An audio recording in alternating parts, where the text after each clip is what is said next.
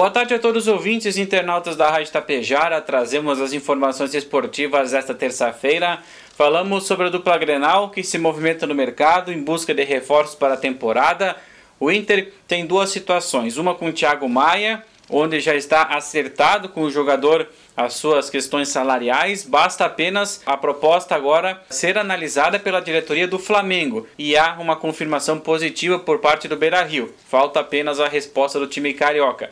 Por outro lado, o Inter também recebeu um sinal verde do Werder Bremen para então os diretores colorados irem até a Alemanha para oficializar a proposta ao clube alemão em relação ao atacante Rafael Santos Borré.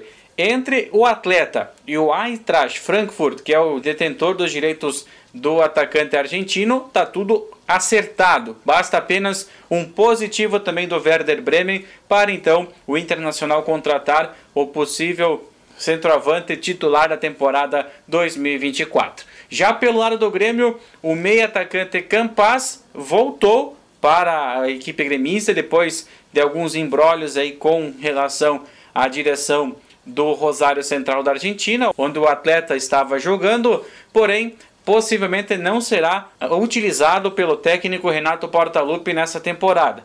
O atacante já foi oferecido para outros clubes da América do Sul, mas o Rosário Central, mesmo não tendo ainda acertado algumas questões com o jogador colombiano, ainda deseja que ele permaneça na Argentina. Por sua vez, o Grêmio segue no mercado em busca de nomes importantes, mas que também sejam não tão caros para esse começo de temporada